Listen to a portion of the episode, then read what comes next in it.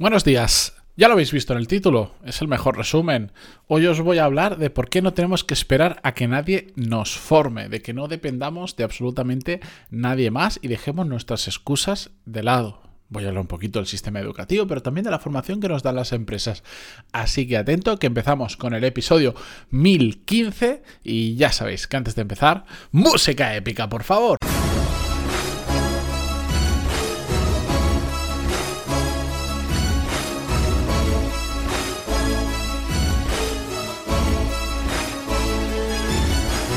Muy buenos días a todos, bienvenidos. Yo soy Matías Pantaloni y esto es Desarrollo Profesional, el podcast donde hablamos sobre todas las técnicas, habilidades, estrategias y trucos necesarios para mejorar cada día en nuestro trabajo. Cada día.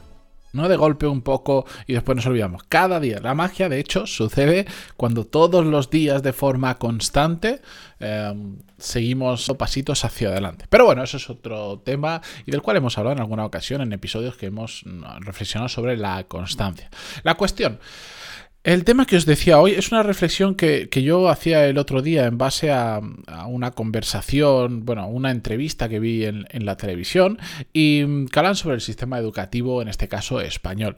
No voy a profundizar mucho en ello, yo creo que ya he hablado suficientes veces y os he dado mi opinión sobre el sistema educativo y creo que todos más o menos estamos de acuerdo de que por supuesto depende mucho de la carrera, de muchas situaciones y si es universidad, es FP y tal, pero que en general el sistema educativo, sobre todo a partir de no tanto en la fase escolar, sino en, la fase postescolar, universidad eh, y otro tipo de formaciones regladas, el gran problema que existe es la desconexión que hay en ocasiones con el mundo laboral con las empresas. Es decir, eh, la educación, por ejemplo, universitaria, o en el caso que me toca a mí muy de cerca, que es, por ejemplo, la arquitectura, va a una velocidad mucho menor que lo que la industria o el mercado eh, requiere.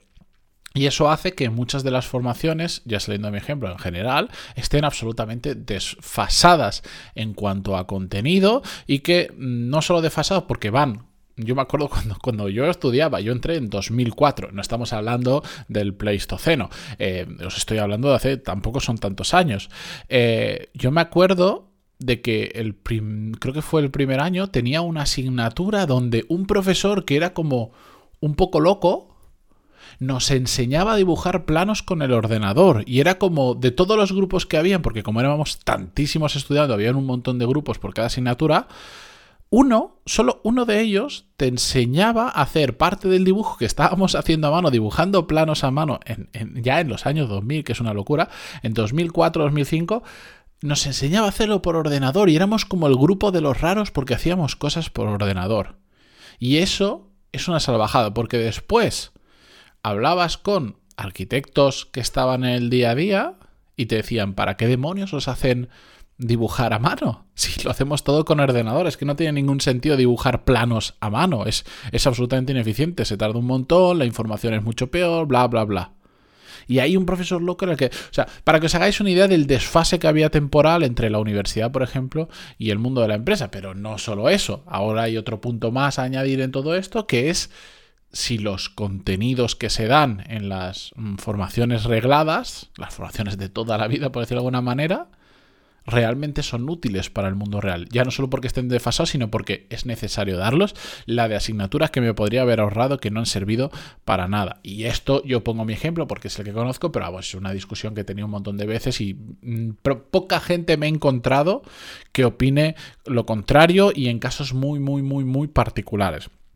La cuestión es que mm, con todo esto, que no me quería extender y me he extendido, eh, es cierto, eh, podemos quejarnos de que el sistema educativo le falta mucho, va por detrás y de que no se nos forma correctamente. Al igual que, y esto entro en lo que en la conversación que escuchaba el otro día en la televisión, en la entrevista, se estaban quejando de que las empresas no hacían, hablan en general por supuesto, no hacían el esfuerzo suficiente para formar a sus empleados.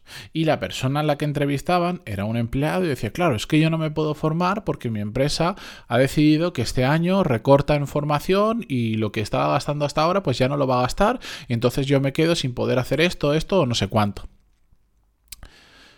Es cierto, yo soy de los que apuestan que las, las, empresas, al final, si quieres tener a buena gente que esté al día y quieres que estén a gusto y que se mantengan en la empresa, la formación es uno de esos extras que puedes dar. Es que no debería ser un extra, debería ser casi está obligatorio. Pero es una de esas cosas que puedes dar que los empleados valoran mm, satisfactoriamente si están alineados con lo que ellos realmente necesitan para su trabajo. Y, que creo que es absolutamente fundamental para cualquier empresa para seguir a pie de cañón, estar al día, incluso mm, dejando de lado ese pensamiento es que para qué le voy a formar si dentro de unos años se va a ir. Eso me parece mm, pensamiento de, jefe de la vieja escuela. Pero bueno. La cuestión, yo cuando veía esto, Debe, ser, eh, debe ser una putadilla, que bueno, siempre hay un presupuesto y este año os lo quiten y tal, pero es una excusa. Es una excusa. O sea, el, decir, como el sistema educativo no funciona bien, la educación es mala, no, estamos, no nos están formando bien, o como la empresa no quiere dedicar presupuesto a formación de los empleados, no me formo, es otro tipo de excusa. Oye, que si la empresa te lo paga, genial, mejor que mejor y probablemente te vas a permitir, eh, poder permitir incluso formaciones que de otra manera igual no te podías permitir por precio. Eh, pero es una excusa. Si esperas a que otros te den la formación o te den la capacidad para formarte, estás jodido porque entonces dependes de los demás. Y soy muy insistente en esto. Pero es que para mí es una de las claves. Yo no quiero depender de absolutamente nadie. Yo quiero poder tener el máximo poder de decisión en todo momento. No siempre es 100% posible, pero, em, pero siempre lucho por tener el máximo poder de decisión yo. Es decir, que esté de mi mano. Y yo no necesito que la empresa me pague absolutamente nada. Si, oye, que consigo que la empresa me, me, pague parte de un programa o me lo pague por completo, genial. O me dé una formación integrada. Perfecto. Pero no voy a esperar a que me lo den para formarme en algo que creo que me tengo que formar. Y esa es la gran diferencia. Si esperas a que te lo dé la empresa y a que te lo pague la empresa, estás jodido, porque como no lo hagan, como el caso que veía, o ahora en momentos de pandemia donde hay muchas empresas que naturalmente están recortando de muchos sitios, ya entraríamos si es el sitio donde hay que recortar o no, pero es un tema muy amplio vas a sufrir, vas a sufrir y vas a depender de, las, de, las, decisiones de otros. En cambio, cuando cambias el chip y dices, vale, hay problemas en el sistema educativo, mi empresa puede ser que no lo esté haciendo bien, no hay subvenciones, no hay lo que sea. Pero me da igual, ya me voy a buscar yo la vida, pues oye, pues igual yo quería hacer un super programa mega específico que cuesta 100.000 euros en dos años, que los hay, los hay, ojo, Ah, no lo puedo hacer porque no lo puedo permitir económicamente y la empresa no me ayuda, bueno, pues voy a buscar una alternativa. Igual tengo que empezar por algo más pequeño o tengo que ir a cosas mucho más específicas que sí me pueda permitir, no lo sé. Hay mil maneras de formarnos, ya lo, esto sí que hemos hablado un montón de veces en el podcast. Pero no utilicemos las decisiones de otros o las malas gestiones de otros eh, como excusa para decir, como no me lo pagan, pues yo me quedo aquí, no hago nada hoy en día, hace unos años, bueno, vale, habían cosas que eran pasables, pero hoy en día, con la cantidad de información que tenemos, con, la, con el, acceso a la información que tenemos, podemos aprender de un montón de cosas con una inversión de dinero baja.